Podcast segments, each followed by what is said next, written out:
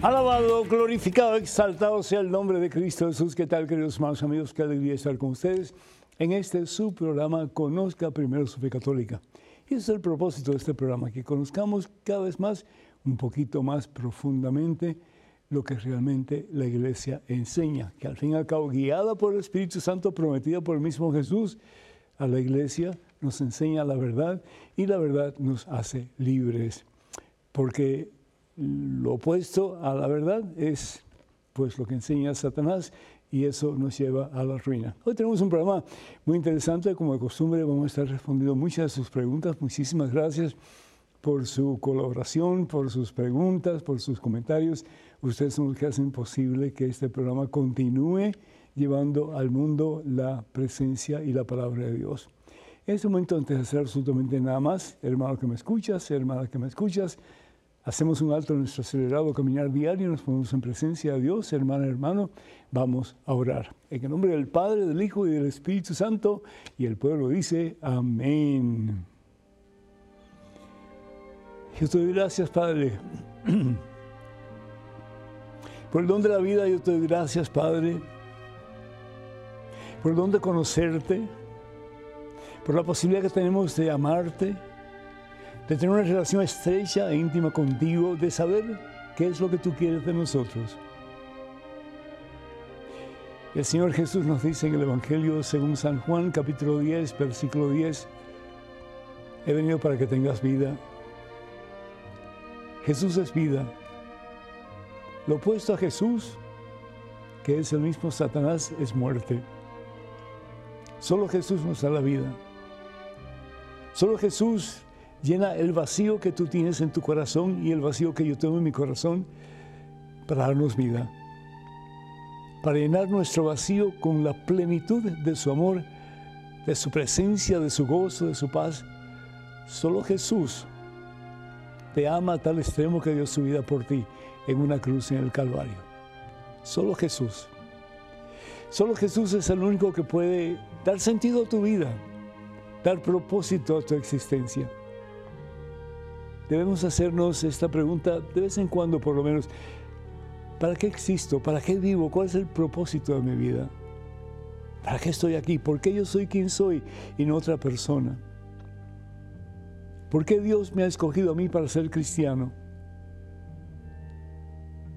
¿Por qué Dios me ha dado la posibilidad de tener más fe a través de su iglesia? De conocer más a fondo quién es Él a través de las enseñanzas de la única iglesia fundada por Jesús sobre Pedro y los demás apóstoles, que es la iglesia católica. La palabra católica significa universal. Y la palabra de Dios es universal, es para el mundo entero, para generaciones pasadas y para generaciones futuras. El acto salvífico de Jesucristo en la cruz en el Calvario es católico.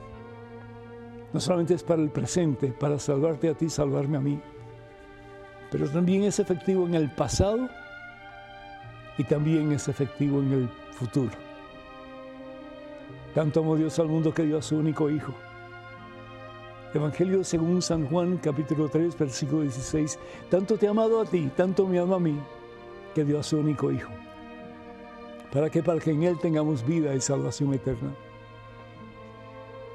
Y dice la palabra de Dios en 1 Timoteo, capítulo 2, que Dios quiere que todos nos salvemos. Sí, y que todos experimentemos su gloria. Imagínense ustedes qué hermoso. ¿Por qué? Porque somos sus hijos muy amados. Y como un padre o una madre no va a querer que sus hijos tengan lo mejor de lo mejor. Pero dice también la palabra de Dios, aunque una madre se olvide de un hijo de sus entrañas, aunque una madre se olvide, yo nunca me olvidaré de ti. Te tengo grabado en la palma de mi mano, dice el Señor. Te tengo grabado en la palma de mi mano y tú a me perteneces. Gracias oh Dios por el privilegio de ser cristianos, por el privilegio de ser católicos, por el privilegio de dejar que Jesús more en nosotros de tal manera que podamos ser tabernáculos vivientes de la presencia de Jesús en nuestras vidas. Bendice a cada uno de tus hijos, Señor, en este momento. Llénalo, Señor, de la plenitud de tu amor, de la plenitud de tu paz, de la plenitud de tu gozo, Señor. Y esa plenitud se logra a medida que nos rendimos ante ti y permitimos que tú reines, oh Dios, que tú seas Señor, oh Dios, que tú seas Rey de nuestras vidas, de nuestro corazón, de nuestras decisiones todas, Señor. Para que podamos mano a mano caminar en tu presencia día a día, a pesar de obstáculos y dificultades y problemas que podamos encontrar en el camino. Y caminar de tu mano, Señor, hacia esa meta, que eres tú mismo, Señor. Voy a prepararles un lugar a ustedes, dice el Señor para que donde esté yo, esté también ustedes. No en la tierra, no quiero que se queden aquí, no. No en un espacio por ahí, no. Yo quiero que ustedes estén conmigo en el paraíso. Yo quiero que ustedes estén conmigo en la gloria. Yo quiero que ustedes estén conmigo en el cielo. Bendice a esta hija tuya tan amada por ti, Señor. Y que su misión especial, principal y primordial en su vida sea conocerte, amarte y servirte para un día poder estar contigo en tu presencia, en la vida eterna, en tu gloria que es el cielo. Bendícenos, oh Dios, a todos nosotros y ayúdanos para que cada día más y más Jesús sea centro, Señor, amo y dueño de nuestra vida. A ti la gloria, Padre Santo, en Cristo Jesús, por los siglos de los siglos. Amén, Señor. Bendito seas mi Dios. Amén. Amén. Damos gracias a Dios, hermanos y hermanas, por tanto ustedes que nos escriben, que nos llaman pidiendo ah, oración, pidiendo que nos unamos a ustedes por sus necesidades, pidiéndole al Padre Dios en Cristo Jesús que les ayude para sobrepasar problemas, dificultades, situaciones adversas, sabiendo que cuando dos más estamos unidos en oración, el Señor Jesús está presente y el Señor Jesús abre las puertas, las compuertas del cielo para que podamos recibir múltiples, múltiples bendiciones en su nombre. Damos gracias a Dios por Ilma de uh, Harbortown, en New Jersey, New York, perdón, que pide oración por eh, la familia Cabrera eh, y la familia también Mimier. Muchas bendiciones para ustedes, que el Señor les cuide y les proteja siempre. Teodoro Castillo de de Buenos Aires, Argentina, pide eh, por las próximas elecciones en su país. Muchas bendiciones para todos y cada uno de ustedes. Y Dios permita que el pueblo de Argentina pueda escoger gobernantes que realmente, con la mirada puesta en Jesucristo, ayuden al pueblo, sirvan al pueblo y sean instrumentos de bienestar para todo el pueblo de Argentina, tanto dentro del país como fuera del país.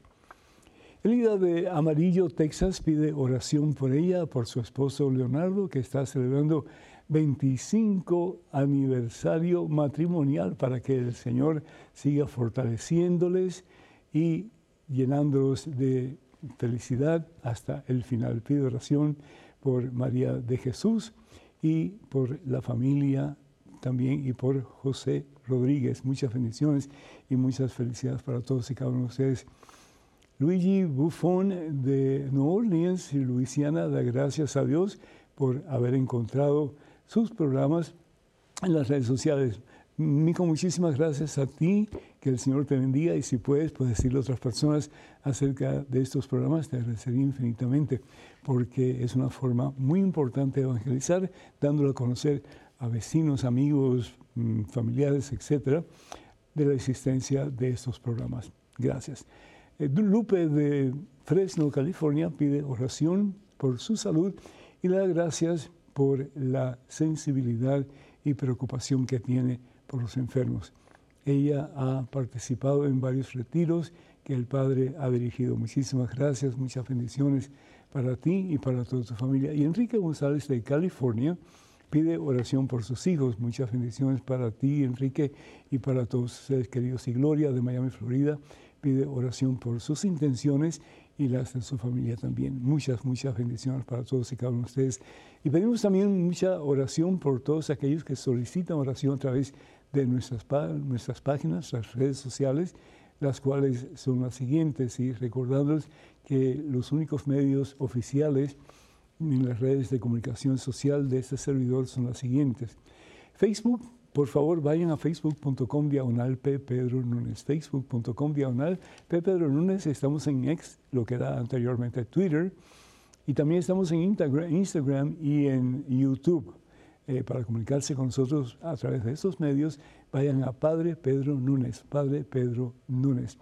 Por favor, tengan cuidado de perfiles falsos que piden dinero en nuestro nombre. Eso nunca lo haríamos a través de estos medios que acabo de mencionar. Hoy vamos a hablar un poquito acerca del relativismo. El relativismo quiere decir que pues cada cual tiene su punto de vista, cada cual tiene su verdad y la verdad de cada cual pues es su verdad y punto, aunque no sea una verdad total, sino que es una verdad relativa. Esto es lo que a mí me gusta hacer, esto es lo que yo quiero hacer y por lo tanto porque a mí me gusta y porque quiero hacerlo, yo lo hago. Y está bien en algunos aspectos, por ejemplo, el relativismo en relación a modas, si esta moda me gusta más, o aún hasta en costumbres, por ejemplo, las señoras en África que se ponen todos esos collares uno encima del otro para que su, eh, para que su cuello se ponga cada vez más largo y para el hombre, mientras más largo el cuello, pues más vistosa es la señora. Sin embargo, aquí en, en, América un cuello muy largo, pues es como que no es, no es muy común ni tampoco es muy, eh, pues, bien visto, ¿no es cierto? Sí, así que son cosas relativas de acuerdo a costumbres y situaciones de cada país. Pero hay una, una parte que no puede entrar en ese tipo de relativismo y es lo que se llama el relativismo moral. Es decir, hay dos caminos, dice el Señor. El camino de Dios y el camino de Satanás o el camino del mundo. No hay ningún otro. ¿Por qué? Porque, primero que todo, eh, tenemos que escoger entre lo que creemos que es verdad y lo que creemos que no es verdad. Por ejemplo, yo creo firmemente que Jesucristo existe, que Jesucristo vino a este mundo para enseñarnos el camino hacia el Padre, que Jesucristo dio su vida por ti, por mí en una cruz en el Calvario. Esas son verdades que yo he aceptado como, como ciertas. Y por lo tanto, si yo he aceptado a Jesús como Señor de mi vida, como mi Salvador, como mi único y verdadero camino, entonces yo tengo que caminar de acuerdo a lo que Dios me dice en Jesucristo. Sin embargo, hay muchas personas, aunque sean católicas, pero que nada que ver con lo que enseña Jesús. Por ejemplo, no, el aborto no es malo. Que cada cual pues haga lo que cada cual piensa que debe hacer. Al fin y al cabo, pues cinco semanas que la criatura esté en el vientre de su madre, puede abortar sin ningún problema. Diez semanas, no hay problema. Quince semanas, no hay problema. ¿Y quién eres tú para tomar control de esa criatura y simplemente matarla, o bien por dinero, o bien por situaciones políticas que te van a, pues, a hacer tener más votos, o simplemente porque ese es tu punto de vista. Pero ese no es el punto de vista de Dios. El Señor bien nos dice que el matar es un pecado, es un pecado grave. ¿Por qué? Porque la vida del ser humano le pertenece única y exclusivamente a Dios. En el Evangelio según San Mateo capítulo 5 versículos del 13 al 15, bien nos dice la palabra de Dios que como cristianos, como seguidores de Cristo, como hombres y mujeres que hemos optado por dejarnos elegir por Cristo Jesús para que Él haga con nosotros y en nosotros según su santa voluntad. No podemos ser eh, oscuridad de la calle, no podemos ser eh, candiles apagados, no podemos ser como el resto del mundo que dice, si eso lo quieres y si te gusta, hazlo. No. Desde el punto de vista moral, hay una gran diferencia entre hacer bien y hacer mal. Matar y no matar. Robar y no robar. hablar mal de alguien y lastimar su reputación o no hacerlo. Y hay personas que dicen, bueno, pues si todo el mundo lo hace, yo lo voy a hacer también. Un momentito, tú no eres todo el mundo. Tú eres un discípulo de Jesús. Tú has sido llamado para ser luz en medio de las tinieblas de este mundo. Las guerras no son de Dios. Las relaciones rotas no son de Dios. Los divorcios no son de Dios. Los hijos huérfanos no son de Dios. Las situaciones tristes que hemos encontrado en la iglesia no son de Dios. Ya bien sean de sacerdotes o de laicos, no son de Dios. ¿Por qué? Porque nos convertimos no solamente en personas que están en contra de la voluntad de Dios, pensando que estamos bien, pero nos convertimos en piedra tropiezo y otros van a tropezar con esa piedra y se van a hundir junto con nosotros. Y qué triste que un día ante el trono de gloria tengamos que decir, pues esa era mi verdad y yo me fui tras esa verdad. Mentira. Hay solamente dos caminos, dice la palabra de Dios, dos caminos y dos caminos nada más. Evangelio según San Mateo, en el capítulo 14, versículos 16. Dos caminos. El camino de Dios y el camino de Satanás. Y nosotros como cristianos, como católicos cristianos, ¿en qué camino estamos caminando? Hoy día está muy popular eso de decir, bueno, pues yo no soy hombre, yo tengo, yo tengo los atributos de hombre, pero yo soy mujer. Y por lo tanto yo quiero cambiar mi ser mujer. Y estamos hablando no solamente de adultos, pero de niños también. Y desafortunadamente muchos padres aceptan lo que sus hijos les están diciendo. ¿Por qué? Porque están siendo presionados o bien por los medios de comunicación, o bien por las mismas escuelas, o bien por compañeros que les llevan a la mentira y los apartan de la verdad. Y los padres muchas veces, ah, pues hijitos, si eso es lo que tú quieres, pues te vamos a ayudar. Y sobre todo padres, mientras más dinero tienen, pues quieren complacer a sus hijitos porque al fin y al cabo, ¿verdad? Los hijitos merecen ser complacidos por los padres. Mentira. Es decir, si tú estás haciendo algo y sabes que estás en contra de lo que es correctamente moral, estás equivocado. No lo puedes hacer. Y si lo haces, vas a caminar en el camino, no en el camino de Dios, sino que en el camino opuesto a la voluntad de Dios, que es el camino del mundo, que es el camino de Satanás. Aquel hombre que decía de 51 años de edad en la ciudad de Nueva York, que él tenía 5 años, tenía 5 años, y por lo tanto él quería estar en, en un jardín de niños, es decir, en un preescolar. Y lo tuvieron que dejar. Porque aunque este señor ella, era mayor de edad y era hombre, él decía que era una niña de cinco años y que él podía entrar en los baños de las niñas y que podía estar junto con las niñas. Eso es ridículo, hermanos. Y hay otros que dicen, bueno, pero yo soy mujer en un cuerpo de hombre. No, tú eres hombre y punto. Y los padres tienen que tomar tiempo para dialogar con sus hijos y ayudarles a entender ¿verdad? Que están equivocados y buscar formas de ayuda para que esos hijos puedan crecer normalmente. Es decir, ¿y qué quiero decir normalmente? Pues según la voluntad de Dios. Tenemos aparatos reproductivos diferentes, el hombre y la mujer.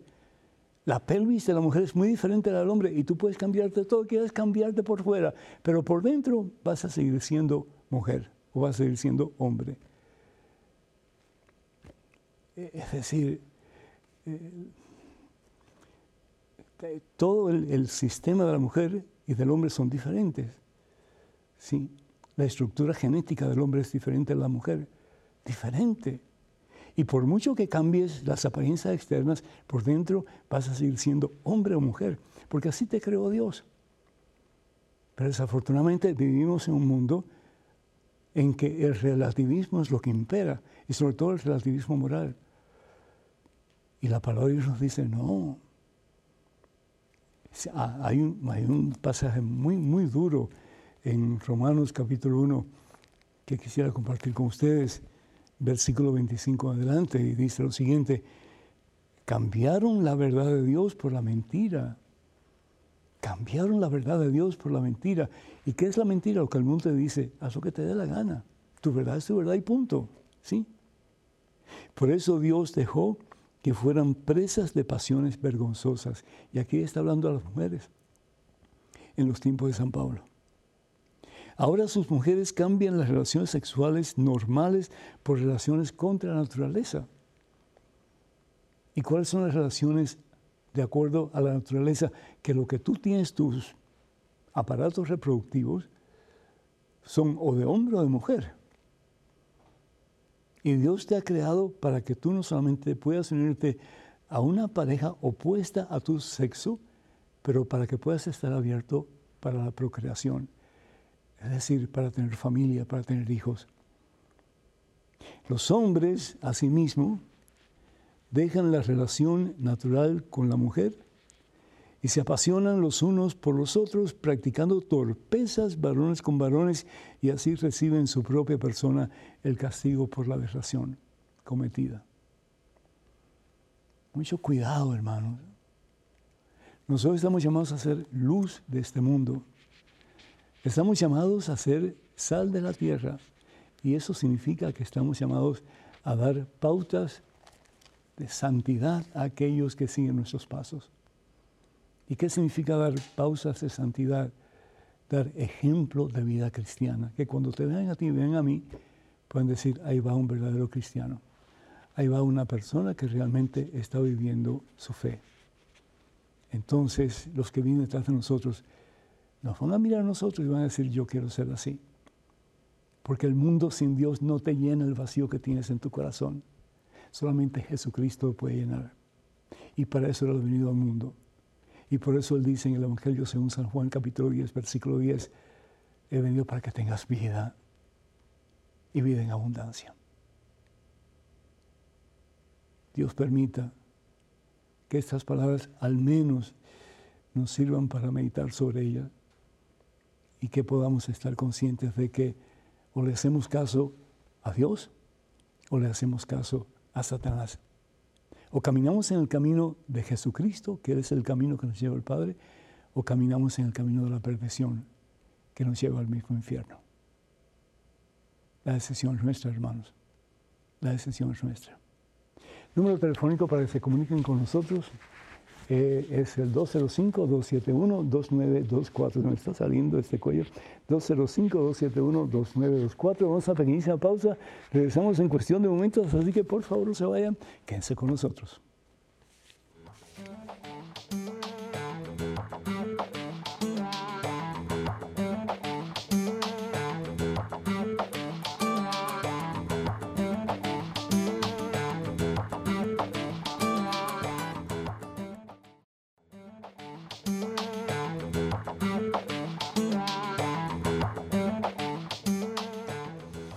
Y gloria al Rey de Reyes, gloria al Señor de Señores, Jesucristo. Hermanos y hermanos, bienvenidos a este segmento de su programa.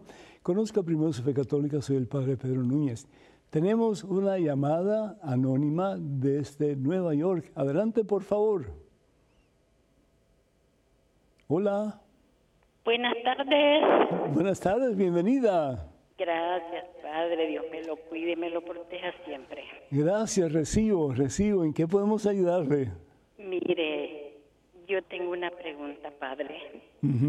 Yo este, estuve casada dos veces. Ajá. Una vez, una vez casada y la segunda cónyuge, ¿verdad? La segunda es simplemente juntos, pero no, no casados. Sí. Ok. Tuvimos 25 años juntos con la segunda pareja. Okay. Con, la, con el matrimonio estuve solamente siete años y él me dejó por, por, por cosas del mundo, me dejó, ¿verdad? Por mujeres, por bebidas, por todo. Él fue mi pareja por 25 años, tuve dos hijas. Él falleció en el 2020 con yo. Ahora estoy sola, tengo tres años de estar sola, padre, pero mi pregunta es si yo puedo recibir la Santa Comunión. Sí, muchísimas gracias, Anónima, por su, su pregunta.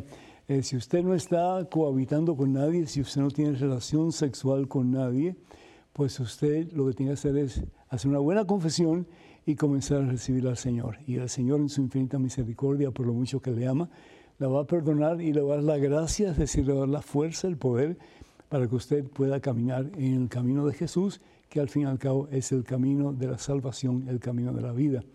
Eh, quiero pues usar este momentito. Hay muchas personas que están escuchando, yo sé, y que dicen, bueno, yo estoy eh, amancebada, yo estoy amancebado, yo estoy con una pareja, pero no estamos casados, ni siquiera por lo civil. Y realmente, pues eso es lo, que piensa el mundo, es el relativismo moral. Yo, pues eso es lo que voy a hacer porque lo quiero hacer y punto. Pero la voluntad de Dios no es esa. La voluntad de Dios es que el hombre y la mujer se unan y sean bendecidos por Dios. Y eso lo habla el libro de Génesis muy particularmente. Entonces ah, yo exhorto, yo animo a las personas que no están casadas delante de Dios que comiencen su preparación porque el no estar casado es estar en estado de fornicación y la fornicación es un pecado muy grave. ¿Sí? ¿Por qué? Porque no le hacemos caso a Dios, lo que tenemos que hacer, hacemos caso a nuestros propios instintos, a nuestros propios deseos y como consecuencia pues le damos la espalda a Dios. Así que por el amor de Dios eh, arreglen sus matrimonios, eh, arreglen sus vidas para que puedan no solamente pues estar en unidad eh, con la pareja, eh, como esposo y esposa, pero también que puedan estar en unión más íntima con Dios. Muchísimas gracias. Tenemos en estos momentos un correo electrónico. Una pregunta, adelante, por favor. Hola, Padre Pedro. Un saludo y le comento que mi mamá Petra y yo no nos perdemos su programa. ¿Podría usted ser tan amable de orientarnos sobre una duda? Hay un sacerdote que se hace llamar pistolas en México, el cual habla de manera muy vulgar y oficia misa con pistola. Yo no creo que sea lo adecuado. ¿Usted qué piensa? Saludos desde Colima, México. Quique. Quique, muchísimas gracias por, tu comentario. Pues em, qué pena que hayan sacerdotes que hablen vulgarmente, para comenzar, ¿sí? Es decir, tú puedes ser un excelente comunicador y no tienes que usar palabras obscenas o palabras que puedan mm, lastimar a algunas personas que están en la audiencia. Debemos de tener respeto hacia esas personas y además de eso, el usar palabras obscenas y sobre todo por parte de un sacerdote es dar un muy, pero muy, pero muy mal ejemplo. ¿sí? sobre todo aquellos que vienen detrás de nosotros, particularmente los más jóvenes. Eh, puede ser una causa de escándalo, ¿no es cierto? Además de eso, pues el usar pistolas en la Santa Misa, eh, yo nunca había oído hablar de eso anteriormente. Mi sugerencia es que usted pida una cita para hablar o bien con el obispo o bien con el asistente del obispo. Yo estoy convencido, seguro, de que ellos tienen algún tipo de información sobre este sacerdote. Yo no quiero lastimar al sacerdote, yo no quiero que eh, pues, eh, se forme un problema a consecuencia de mi sugerencia, pero sí creo que necesitamos todos de vez en cuando eh, ser, pues, que se nos salga un poquito las orejas, ¿no? Y que seamos un poco, pues, cuidadosos con nuestra forma de expresarnos y con la forma en que nosotros tratamos a las personas. El, usar palabras eh, que no son correctas no es de Dios. Imagínense ustedes a Jesucristo hablando de esa forma, ¿no? No lo haría nunca. Y además de eso, pues usando pistolas en la Santa Misa, nada que ver.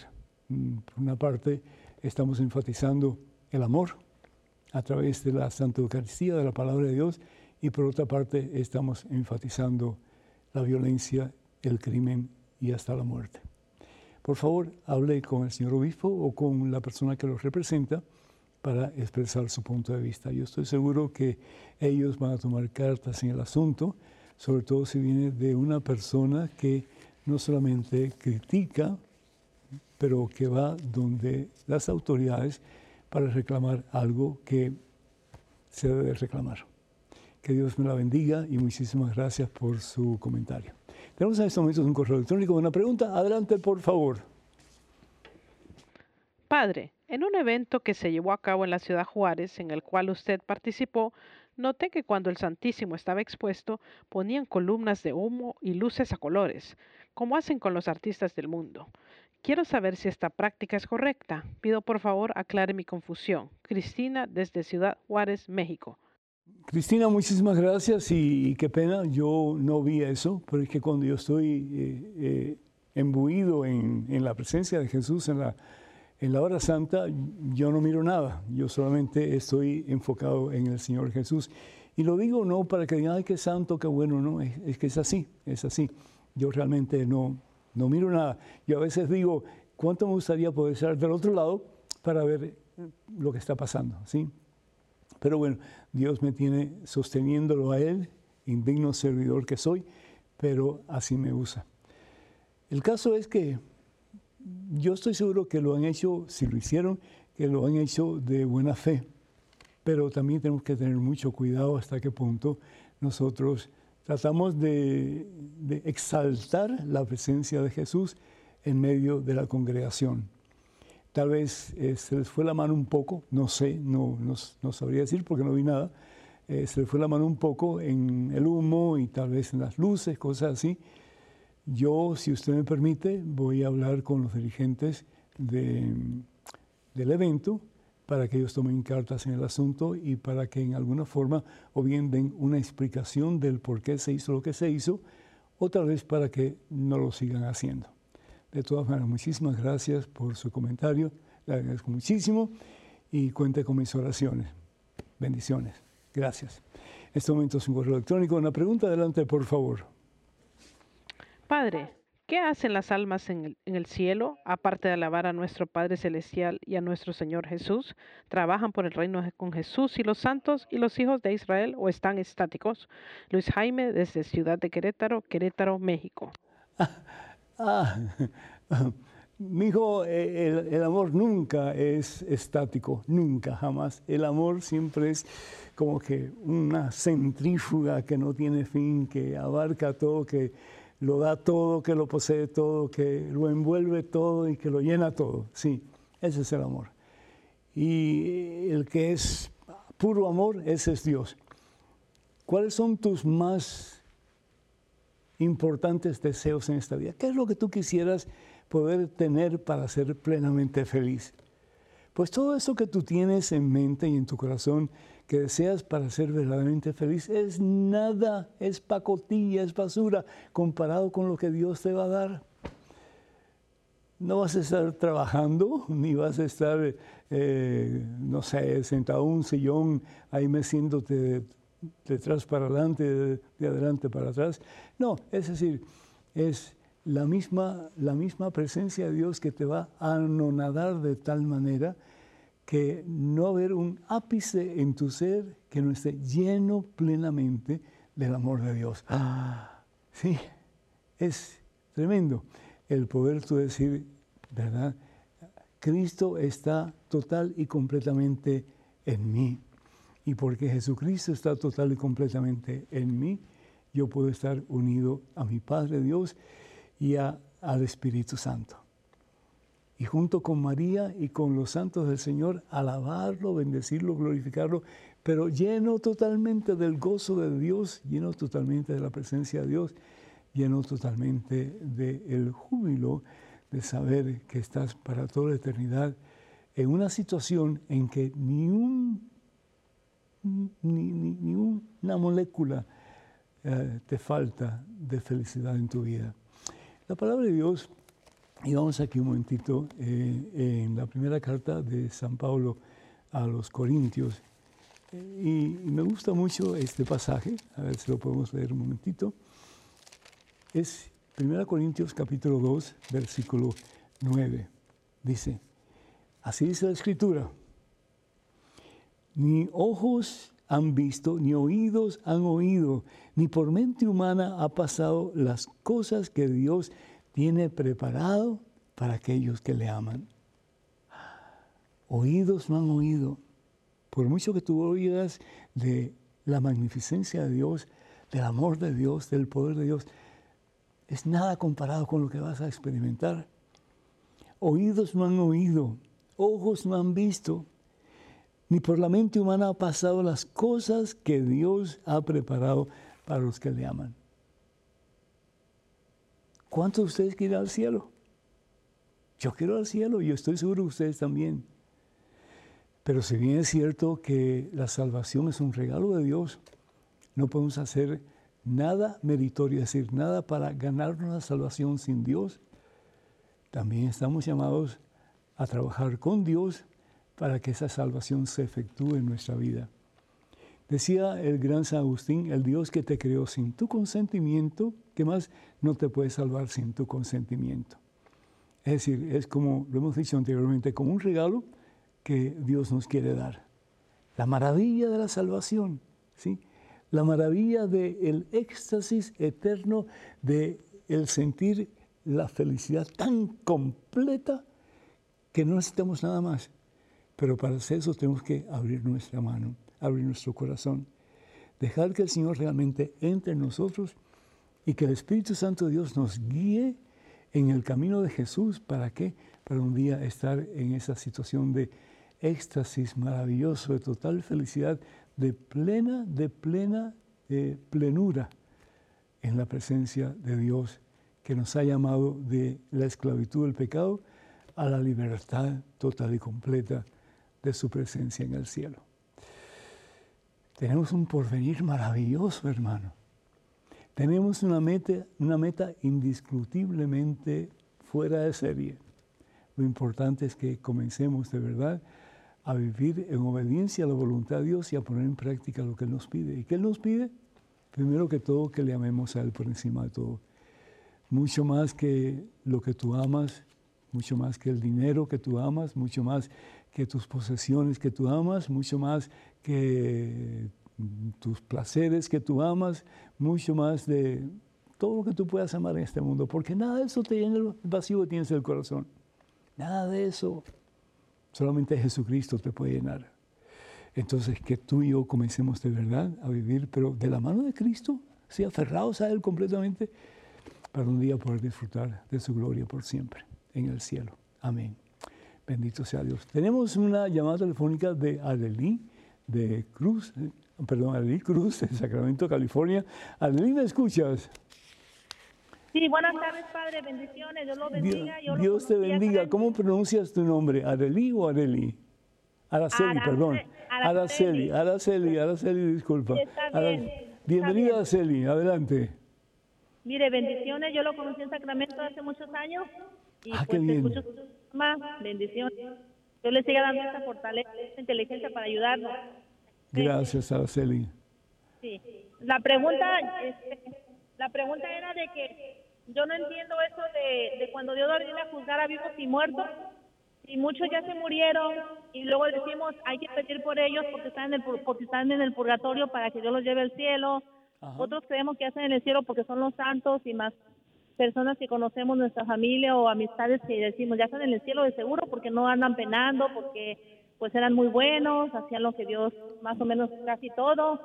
Entonces, y ahora los malos pues decimos están en el infierno de seguro, entonces es lo que no entiendo de esas preguntas yo, de esas respuestas, de esas cosas. Muchísimas gracias, Araceli, que Dios te bendiga. Pues en el cielo, por seguro, están aquellos que la iglesia ha declarado santos. De esos podemos estar seguros que están en el cielo. ¿Por qué?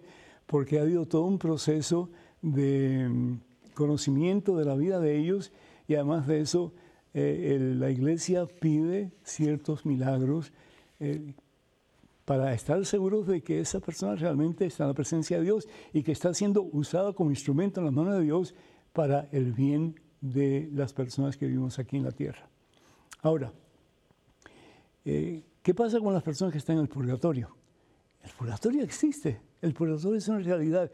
No podemos entrar a la presencia del todo puro, todo santo, todo perfecto, que es Dios, y nosotros estar impuros e imperfectos. No podemos. Es decir, cuando uno muere, si está en estado de gracia, es decir, sin un pecado mortal en su alma, pero ha cometido pecados y se ha arrepentido de ellos y ha recibido la absolución sacramental, esa persona, sin embargo, tiene un montón de secuelas en su alma. tiene un montón de cicatrices causadas por los múltiples pecados que ha cometido. Esa persona no puede entrar directamente en el cielo. En muchos funerales decimos, no, esa persona está en el cielo, no, esa persona está en la presencia de Dios. Mentira. Es decir, tenemos que pasar, la mayoría de nosotros, por un proceso que se llama purgatorio, un proceso de purgación para que el Señor en su infinito amor nos depure, nos limpie de todas las secuelas, las cicatrices causadas por los pecados que hemos cometido en la vida para poder entrar en la presencia del Todopoderoso. ¿Cuánto tiempo va a pasar cada persona? Solo Dios sabe. Lo importante es que si es posible, pues hagamos actos de misericordia espiritual. ¿Qué quiere decir eso? Que ayudemos a las personas que están en el purgatorio para que puedan salir más rápido. ¿Cómo? Pues celebrando la Santa Misa. ¿Cómo? Orando por ellos. ¿Cómo? Eh, usando las, indulgencias que la Iglesia otorga para que estas personas puedan salir más rápidamente. Si realmente eh, amamos a esas personas, ¿por qué no ayudarlas para que pronto puedan estar en la presencia de Dios y para que ellos, aunque no sean proclamados santos por la iglesia, pero sí el Señor los proclame santos porque ya están en su santa presencia para disfrutar de la misma gloria de Dios? Vamos a tomar eh, un pequeño descanso y vamos a regresar, así que no se vayan, por favor. Número telefónico para que se comuniquen con nosotros, 205-271-2924. 205-271-2924. Ya regresamos, así que por favor, quédense con nosotros.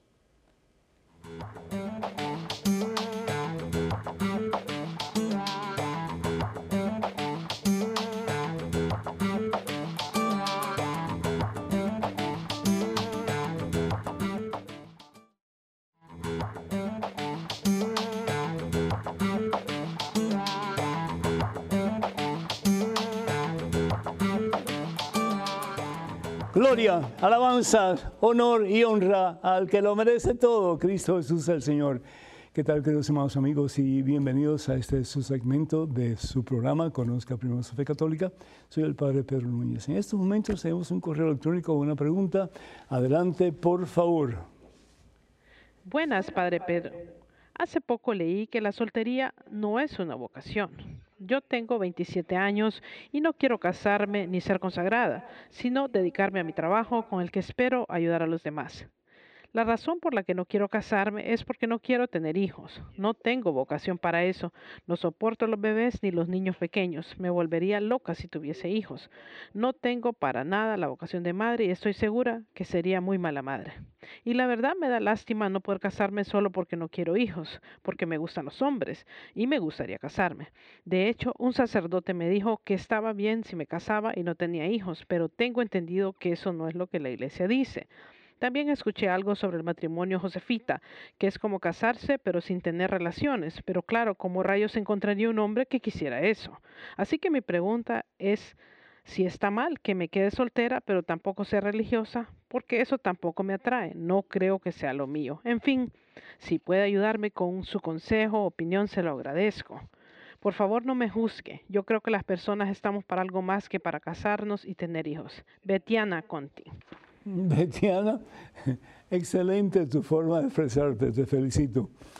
Mira, eh, yo no sé qué sacerdote te dijo que te podías casar y no tener hijos. Eso en sí es una causa para anular el matrimonio, porque uno de los fines del matrimonio es el procrear, el tener hijos.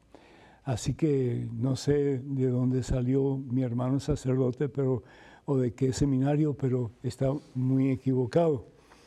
Y pues yo siendo tú, hasta hablaría con el obispo y le explicaría, porque yo estoy seguro que tú no eres la única, ni vas a ser la única persona que pues va a ser influenciada en alguna forma por este sacerdote y por sus enseñanzas.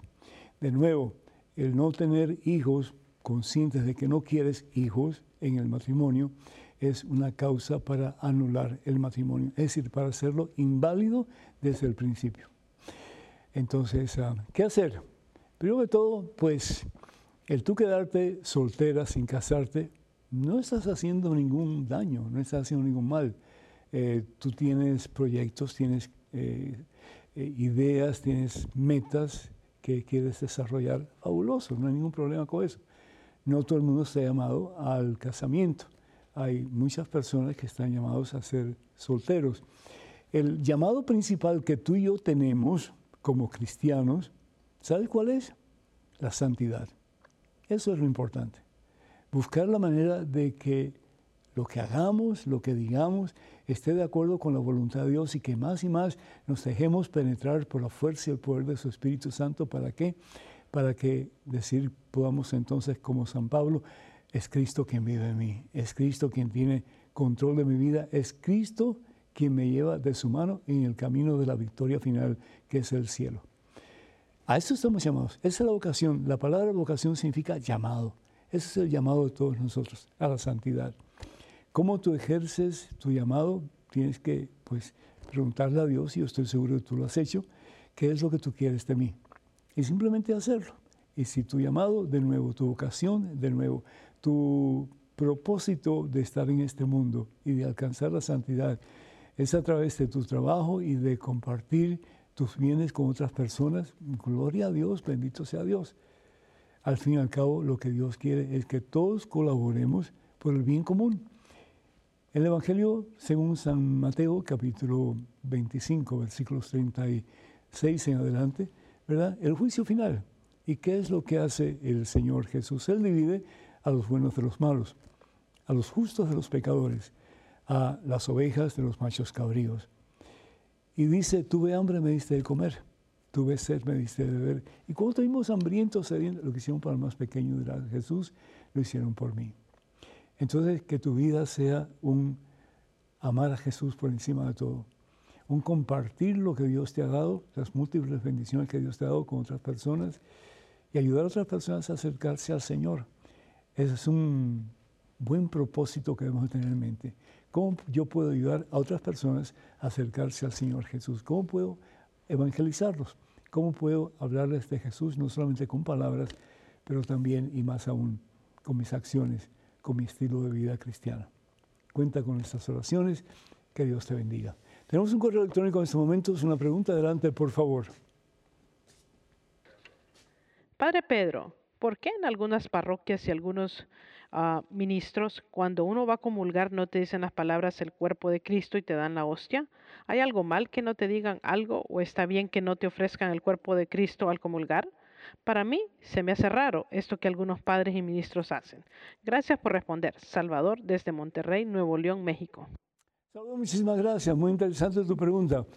En la última cena dice la palabra de Dios que Jesús se reúne con sus más cercanos discípulos y tienen un paché, es decir, una Pascua. La Pascua es la celebración del pueblo hebreo que sale de Egipto hacia la tierra prometida y cada año ellos recuerdan, hacen presente ese evento en que Dios los libera de la esclavitud del faraón y los lleva a la tierra prometida que es Canaán o lo que conocemos hoy día como Israel.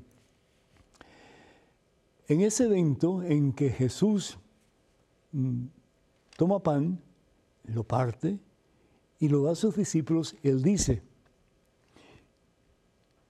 Voy a leer lo que dice aquí. Versículo 19, Evangelio según San Lucas, capítulo 22. Después tomó pan y dando gracias lo partió y lo dio diciendo, esto es mi cuerpo. Él lo proclama. Esto es mi cuerpo. Y no solamente porque realmente ese era su cuerpo, no es un símbolo, sino que es su cuerpo. Ahí está su alma, su divinidad, su humanidad, Ahí está su cuerpo, ahí está su sangre. Ahí está la totalidad de Jesús. Y por lo tanto él puede proclamar, esto es mi cuerpo. Y se lo da a sus discípulos para que ellos lo repartan entre ellos también. El sacerdote al dar la Santa Comunión, el diácono al dar la Santa Comunión, debe de decir, esto es mi cuerpo. O simplemente decir, cuerpo de Cristo que es lo que usualmente se usa, cuerpo de Cristo. Estamos proclamando que ese es el cuerpo del Señor. Estamos proclamando que no es un símbolo, sino que es una realidad patente. Ahí está la totalidad de Jesucristo, que se nos da por amor en cada Santa Eucaristía. Ahí está la verdadera presencia de Jesús en cada Santa Eucaristía.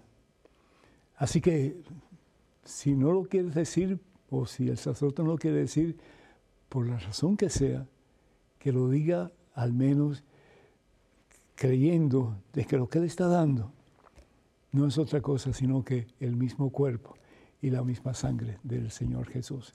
Creo que tenemos tiempo para otra pequeña eh, intervención o para anuncios, ¿verdad? Pues vamos con nuestros anuncios. Entonces, quiero invitarles para Chavinda, Michoacán, México. Vamos a estar en Chavinda con el favor de Dios el 24 y el 25 del mes de noviembre, que ya se acerca, ya pronto está como que a la vuelta de la esquina. Es un evento de evangelización para toda la familia. Se llevará a cabo en la Quinta Evilu. Eh, habrá eh, pues charlas eh, con diferentes predicadores. Va a estar el padre Ricardo López de Guadalajara, también Guillermo Valencia va a estar y también en la música, el grupo de alabanza Evangelicanto, voy a estar yo presente también, predicando y con la hora santa y mucho más tiempo para sanación, para restauración de, memorias, de, liberación, tiempos de unión entre las familias, etc. Va a estar hermosísimo, así que no se lo pierdan, por favor. Se va a llevar a cabo de nuevo en Chavinda, en Michoacán. El número telefónico para que ustedes se comuniquen para más información, si así lo desean, eh, a través de Nuestra Señora Guadalupe, la iglesia en Chavinda. Y el número telefónico es el 383 544 0580. Repito, el número telefónico de Nuestra Señora Guadalupe en Chavinda es el 383-544-0580. Y también recordarles que el sábado 9 de noviembre, con el favor de Dios, estaré en Miami, en Florida, en la iglesia eh, Saint Bernard, creo que se, se llama así, Saint Bernard. Y pues voy a estar con la renovación carismática católica para más información, por favor, comuníquense al número telefónico 305 631 1007 305 631 1007. Quiero invitarles para que ustedes eh, obtengan estos libros. Este es el último que hemos realizado, que se llama eh, Conozca más su fe católica y es publicado por EWTN. Para más información eh, mm, o para adquirir este libro o cualquiera de este, de este material que tenemos a disposición de ustedes en español, como 150 historias que cambiarán tu vida, promesas bíblicas para tiempos difíciles y muchos más, llamen al número telefónico 205-795-5814. Repito, 205-795-5814. También tenemos mucho material en español de Madre Angélica, así que no pierdan la oportunidad de adquirir este material porque les va a ayudar muchísimo en su relación con el Señor. Que el Señor les bendiga abundancia hasta ahí por siempre, los colmes de su santa paz, en el nombre del Padre, del Hijo y del Espíritu Santo. Amén. Hermanos y hermanas, vayan con Dios. Dios siempre está con ustedes. Que pasen un día muy feliz y hasta la próxima. Dios mediante.